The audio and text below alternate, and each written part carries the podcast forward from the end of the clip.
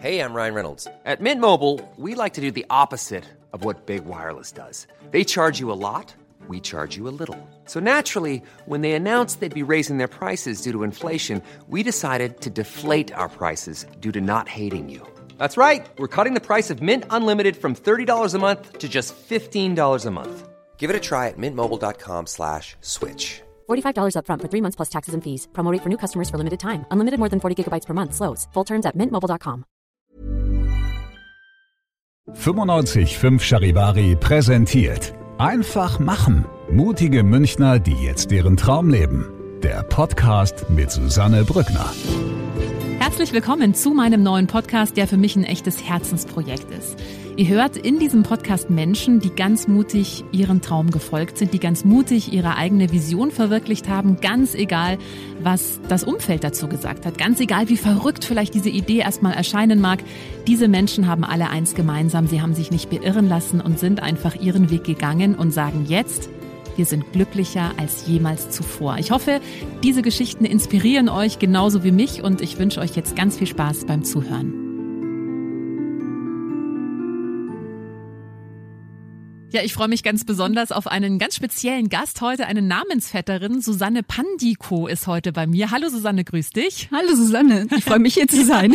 Äh, du bist 60 Jahre alt und hast mit 56 Jahren das Modeln für dich entdeckt und bist mittlerweile hauptberuflich Model, kann man so sagen, ne? Ja, das kann man so sagen. Wow, und du hast äh, so ein spannendes Leben. Lass uns mal bitte starten, denn ich glaube, du bist eine ganz große Inspiration für viele, die vielleicht eben wie du eigentlich ganz klassisch begonnen haben. Du hast mal eine Banklehre gemacht? Ja, ich habe das Abitur gemacht und habe ja. dann äh, zwei Jahre eine Banklehre gemacht und mhm. habe auch ein paar Jahre in diesem Beruf tatsächlich gearbeitet. Hat es Spaß gemacht? Also damals war es war es völlig in Ordnung. Also ich hatte so die Perspektive, ich wollte einen Beruf lernen, mit dem ich in jeder Phase meines Lebens immer wieder einsteigen kann. Und das war, wäre es, wenn es nicht Verwaltung gewesen wäre, waren es damals die Banken und die Versicherungen. Mhm. Du hast dann auch geheiratet, hast drei Söhne bekommen, ja. also wirklich so den ganz klassischen Weg und hast dann mit 56 Jahren auf einmal das Modeln für dich entdeckt. Da musst du mich jetzt mal mitnehmen, wie das damals vonstatten ging. Das ist ja doch eher ein späteres Alter, glaube ich, um ja, mit Modeln zu beginnen. Ganz genau. Zu dieser Geschichte gehört, dass ich mit Mitte 40 eine Krebserkrankung bekommen habe und ein Jahr lang ausgefallen bin sozusagen und mich ins Leben zurückgekämpft habe mit dieser Krebserkrankung und danach auch als geheilt gegolten habe.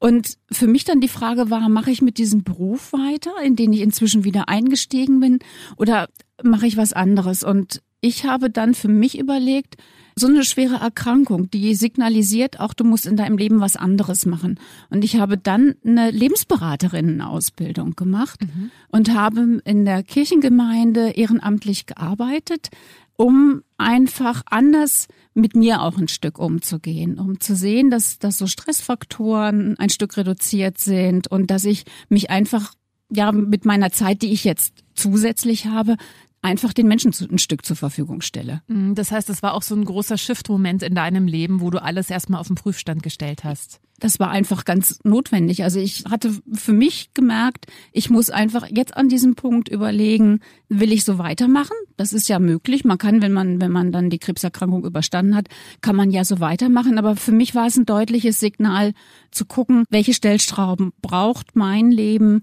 um eine neue Richtung zu kriegen, um nicht in ein selbes Muster wieder zurückzufallen. Und das mhm. war dann für mich damals die Antwort, meine Zeit quasi zur Verfügung zu stellen für andere Menschen und das mit einer Ausbildung einfach fundiert auch zu machen. Mhm. Warst du äh, vor deiner Krebserkrankung unglücklich mit deinem Leben? Nein, Unglücklich war ich nicht, aber ich bin schon auch ein bisschen perfektionistisch. Ich bin so eine von den 150-prozentigen und alle berufstätigen Mütter wissen, wie es ist, wenn man mehrere Kinder hat oder auch es reicht ja schon ein Kind und gerade im Moment ist es ja eine ganz spezielle Herausforderung, alles in der Balance zu halten. Und auch wenn man sich dafür entscheidet, sehr für die anderen zu denken, bleibt nicht so viel Zeit für einen selber übrig. Und das ist offensichtlich einfach ein Stück zu wenig gewesen. Mhm. Ist, glaube ich, eine ganz große Herausforderung, gerade für viele Mamas. Ne? Also kenne ich auch. Ja. Äh, das ist wirklich schwierig. Man hat manchmal das Gefühl, man zerreißt sich so ein bisschen Job und dann aber auch die Aufgabe als Mama. Du hast gesagt, du hast dann eine Ausbildung zur Lebensberaterin angefangen, ähm, hast das aber ehrenamtlich gemacht. Ja, also es ist etwa vergleichbar wie diesen äh, Heilpraktiker Psychotherapie. Was mir noch fehlt, wäre jetzt der offizielle Abschluss gewesen. Also ich hätte noch mal eine, eine Prüfung ablegen müssen. Dann kam das Leben aber so dazwischen und ich war mittendrin im Arbeiten und ähm, hatte dann also plötzlich aufgrund einfach auch dieser dieser Ausbildung eine leitende Funktion bei uns in der Gemeinde, wo ich das natürlich gut brauchen konnte. Und dann war der Abschluss als solches nicht mehr ein Thema. Ich habe einfach im täglichen Leben bewiesen, dass ich einfach profunde Kenntnisse habe. Mhm. Ja, und dann kam das Leben dazwischen, das war ja dann das Modeln. Hast du das immer schon so als Traum gehabt, eigentlich mal Model zu werden oder kam das ganz überraschend? Also ich habe eine Leidenschaft für gutes Anziehen und vielleicht auch ein bisschen experimentelles Anziehen. Und es gab bei uns in der Stadt ein Casting für ganz normale Menschen. Und meine Freundinnen haben gesagt, wenn einer da mitmachen sollte, dann bist du das. Und ich habe das so gar nicht so ganz ernst genommen und habe es dann aber doch gemacht und bin während des Castings von einem Modeltrainer entdeckt worden, der sagte, du kannst viel mehr. Du hast Ausstrahlung, du hast Persönlichkeit. Und der hat mich so ein bisschen dann unter seine Fittiche genommen und hat mir dann gezeigt, wie Modeln sein kann. Und das Modeln hat eigentlich mich gefunden. Ich mhm. habe da als Kind gar nicht so geträumt. Ich hatte eine sehr praktische Vorstellung von dem, wie mein Leben ist und habe dann aber festgestellt, das ist genau das, was ich machen möchte. Da strahlst du richtig. Man kann dich ja unter anderem auch bei HSE 24 sehen als Model, Ganz ne? genau, ne? Also ja. für alle, die Susanne mal sehen möchten. Ähm, ja, beim, darf ich das sagen? Natürlich. Beim, beim Peter Schmiedinger äh, als Beauty-Model auch mhm. noch. Ich meine, das ist in meinem Alter, also als ich da äh, mich beworben habe und hörte, ich, ich kann als Beauty-Model arbeiten, also mir ist selber ganz anders geworden, weil ich so mit mir ganz ganz normal eigentlich auf mich selber sehe und ähm, ein Beauty Model das finde ich schon auch ein bisschen eine kleine Auszeichnung also ja. so der der eitle Teil in mir der war unglaublich stolz mhm. ähm, hat es auch noch mal dein Körper also ich meine du hattest ja eine, eine Brustkrebserkrankung ja. ähm, und äh, kann ich mir vorstellen da hat sich ja wahrscheinlich auch dein Körperbild erstmal verändert oder wenn man auf einmal merkt okay der Körper funktioniert nicht mehr so wie man es eigentlich gewohnt ist inwieweit hat das Modeln da wieder was verändert inwieweit gab es da wieder eine Veränderung? Also ich hatte dieses Gefühl erstmal nach der Krebserkrankung, ich kann mich auf meinen Körper nicht so mhm. mehr so verlassen. Das war schwierig. Das war auch lange schwierig. Und ich hatte auch sehr viel Bestrahlung und dadurch auch Veränderung. Und ich habe dann nach sieben Jahren äh, nochmal den Entschluss gefasst, mir nochmal eine Rekonstruktion äh, machen zu lassen. Und habe dann gesagt, weil ich war immer mein als Teenager war ich immer diese dieses fast jungenhafte Mädchen gesagt so und jetzt alles was geht. Und ich habe mir das quasi selber so zur Belohnung geschenkt. Also eine ähm, Brustvergrößerung. Es war ein bisschen größer, gar nicht so sehr viel, ja. weil es ging aufgrund der Bestrahlung, ja. war das begrenzt, was ja. möglich ist. Aber die Körperproportionen sind natürlich besser geworden mhm. und das Modeln hat mir auch nochmal dann diese Bestätigung gegeben, wie rund ich mich auch innen drin fühle mhm. und dass das also auch außen zu sehen ist mhm. tatsächlich. Mhm. Und äh, ja, dann ging's los. Wie, wie war das? Wie waren deine ersten Aufträge? Äh, wie hast du das gelernt? Also das ist ja auch was, du musst ja dann auch posieren und laufen lernen und so weiter. Ja, also ich habe ja quasi als, als Laufstegmodel angefangen. Später sind ja andere Sachen dazugekommen. Das habe ich tatsächlich über diese Coaches gelernt. Ich habe dann einfach Zeiten gebucht, um habe mir das Laufen beibringen lassen und bin dann zu Hause zum Beispiel nachmittags beim Staubwischen in den hohen Schuhen durch die Wohnung gelaufen, um einfach ein Körpergefühl ja. zu entwickeln. Ich bin ja mit 1,78 nicht gerade eine kleine Frau und hatte immer flache Schuhe angezogen. Das heißt, ich musste mich selber auch erstmal so auf eine gewisse Höhe bringen in den Schuhen. Und das habe ich einfach gemacht, indem ich bei den Hausarbeiten äh, dann in den hohen Hacken rumgelaufen Ja. bin, was zu sehr amüsanten Reaktionen innerhalb der Familie geführt hat. Und ich dann zum Schluss bei 14 Zentimetern Staub gewischt habe. Einfach um das zu, um zu trainieren, um Ja. dieses Körpergefühl zu bekommen. Aber auch praktisch, und da kommst du an die Schränke oben. Ganz sehr, ganz großartig. Ich brauche keinen Tritt mehr. Aber du hast schon gerade gesagt, äh, es gab da teilweise äh, amüsante Reaktionen aus der Familie. Du hast drei Söhne. Wie haben die denn reagiert, als die Mama dann plötzlich äh, als Model durchgestartet hat? Also am Anfang waren alle haben einfach zugeguckt. Erstmal, die Jungs waren, meine Jungs waren selber gleich sehr stolz. Die fanden das klasse, weil es einfach so anders ist als das, was alle Mütter in, von ihren Freunden machen.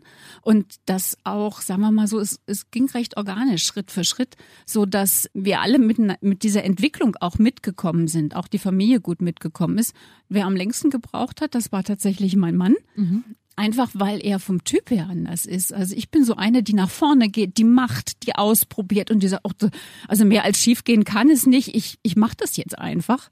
Und er ist so ein, so ein sehr abwartender und, und durchdenkt das lange. Und für ihn war das eigentlich am fremdesten, sich, sich so in unbekanntes Fahrwasser zu begeben, auch ohne Ausbildung und einfach während des Machens zu lernen. Hast du das Gefühl, dass du jetzt näher dran bist an dir selber? Also, dass du jetzt mehr das Leben lebst, was dir auch entspricht? Also ich kann für mich sagen, es ist vielleicht die andere Hälfte zum Tragen gekommen, die in der Familienphase einfach keinen Platz hatte.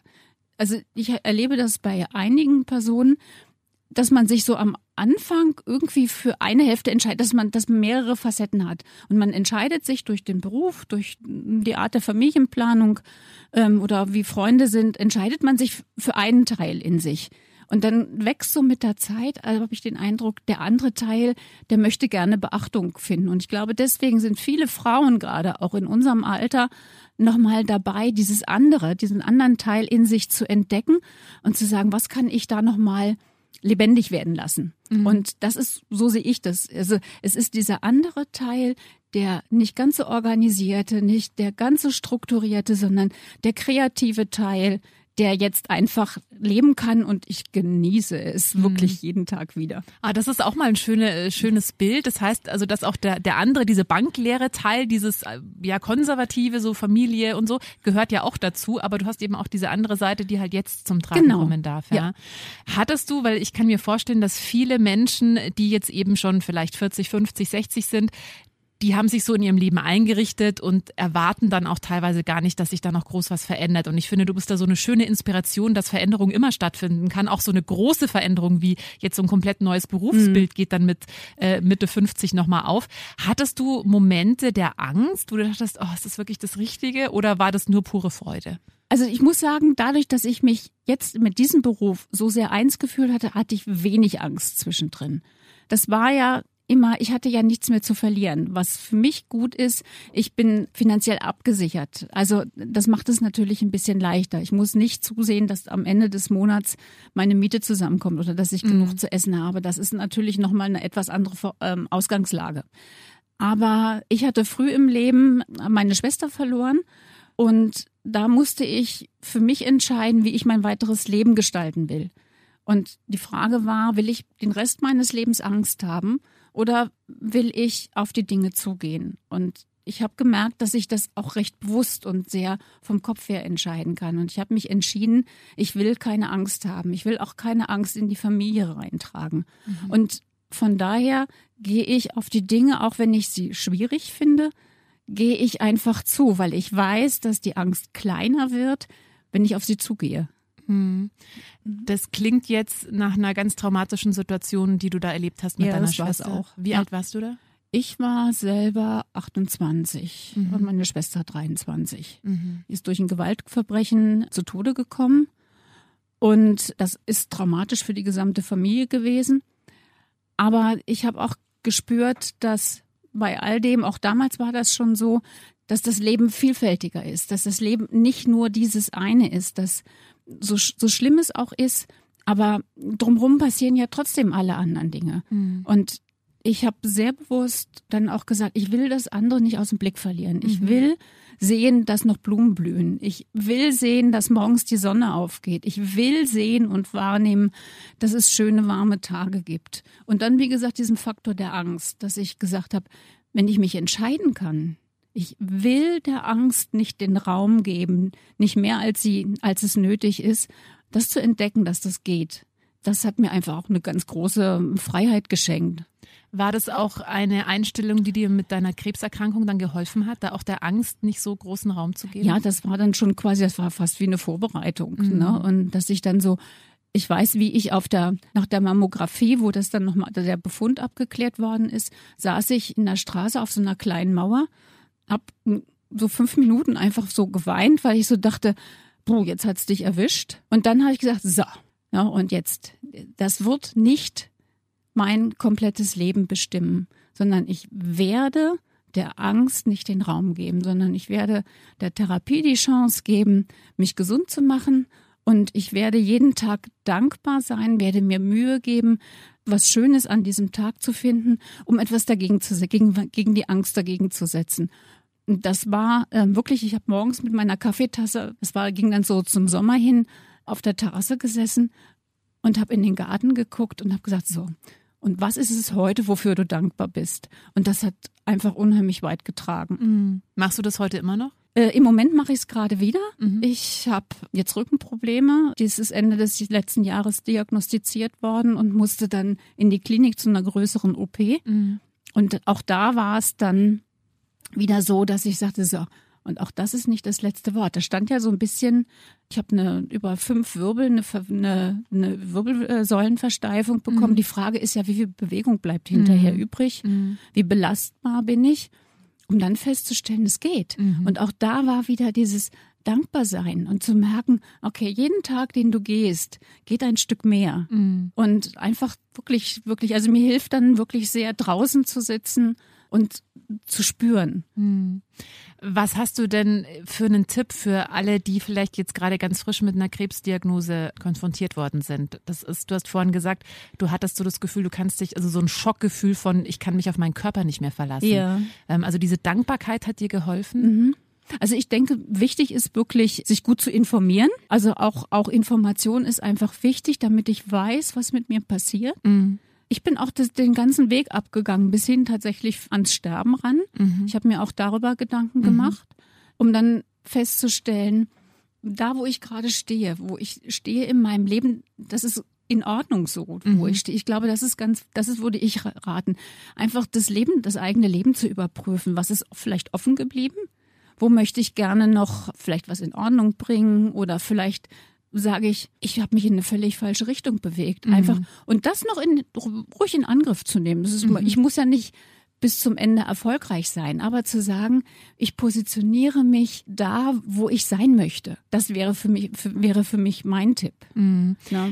Und Dankbarkeit immer. Also ich denke, dass Dankbarkeit einfach ein ganz ganz großer Faktor ist, der, der so, so, so ein bisschen so eine Grund, so, so eine Grundsubstanz und so eine Grundmelodie gibt, die ein bisschen was Positives reinbringt. Wenn man dankbar ist, fängt man an zu lächeln.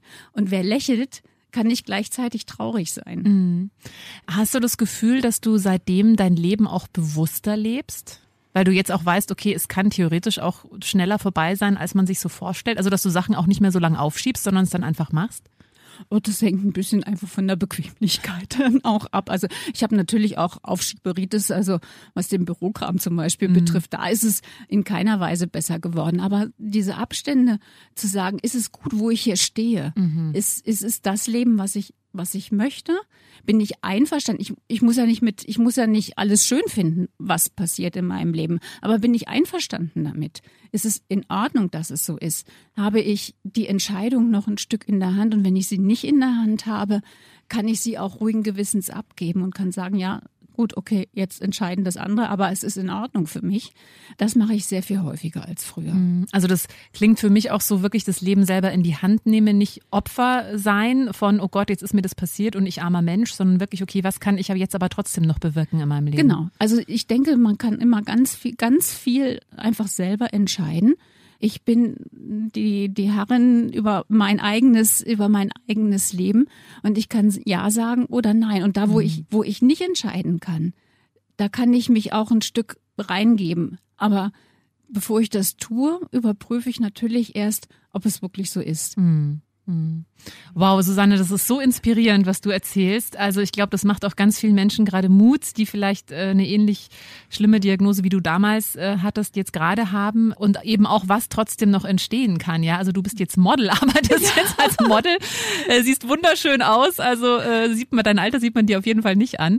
Wie sieht jetzt aktuell dein Alltag aus? Ich kann mir vorstellen, da ist jetzt schwierig mit ich, strukturieren. Du reist wahrscheinlich auch viel, bist viel unterwegs. Oder wie ist es gerade jetzt auch mit Corona?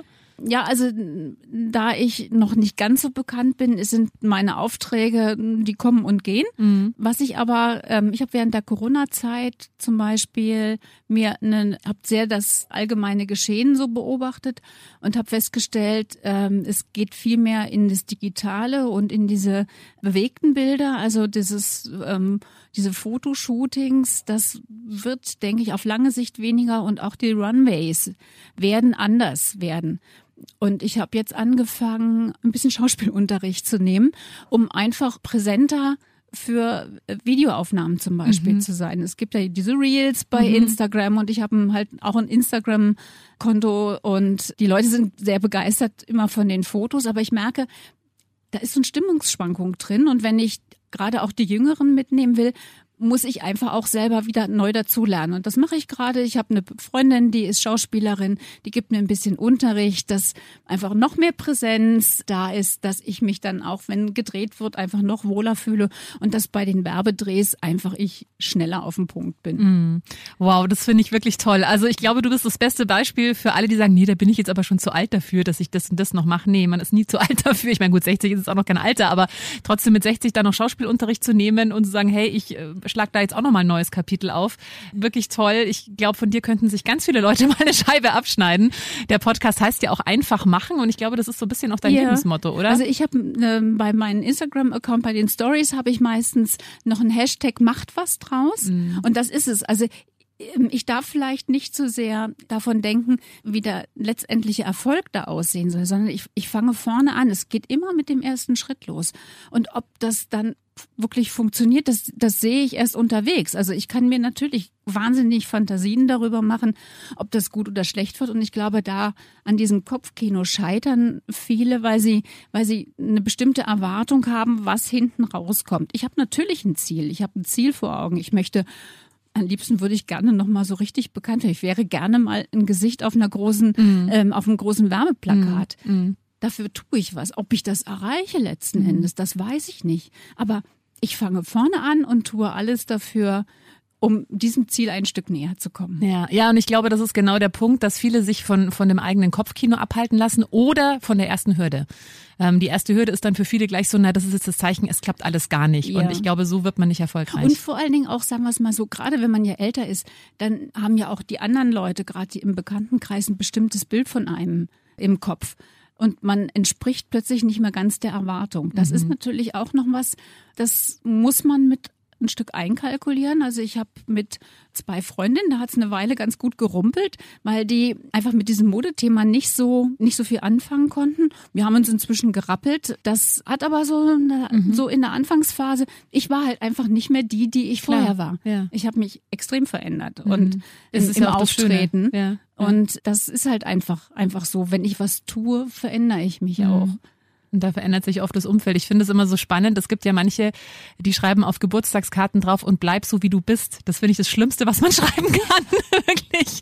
Also wenn mir jemand sagt, bleibst du, dann sage ich immer, nein, ich will mich doch verändern. Ja. Das ist doch das Schöne am Leben, dass man sich verändern kann, ja. Und ja. klar, manchmal verändert sich das Umfeld dann vielleicht nicht so mit oder dann, gut, dann kommen aber auch wieder neue Menschen ins Leben. Also das ist Ganz halt genau. einfach der, der Lauf des Lebens. Aber und das tut's auch noch mit 60. Ich ja. habe so tolle Menschen in, in mhm. diesen, in diesen knapp vier Jahren kennengelernt. Ich habe wirklich richtige Freundinnen gefunden und das ist einfach ganz großartig. Hm. Oh, Susanne, das ist so eine Inspiration. Wirklich vielen, vielen Dank, dass du deine Geschichte hier geteilt hast. Ich wünsche dir wirklich ganz, ganz viel Erfolg, dass wir dich bald äh, bei einer großen Werbekampagne hier sehen in München. Alles zu plakatiert ist mit deinen Bildern. da drücke ich dir ganz fest die Daumen. Alles Gute, viel Gesundheit und vielen Dank, dass du da warst. Vielen Dank, dass ich hier sein konnte. Wenn dir diese Folge gefallen hat, dann äh, freue ich mich sehr, wenn du meinen Podcast abonnierst, wenn du ihn teilst oder wenn du mir einen Kommentar da lässt. Einfach machen. Mutige Münchner, die jetzt ihren Traum leben. Präsentiert von 955 Charivari. Wir sind München.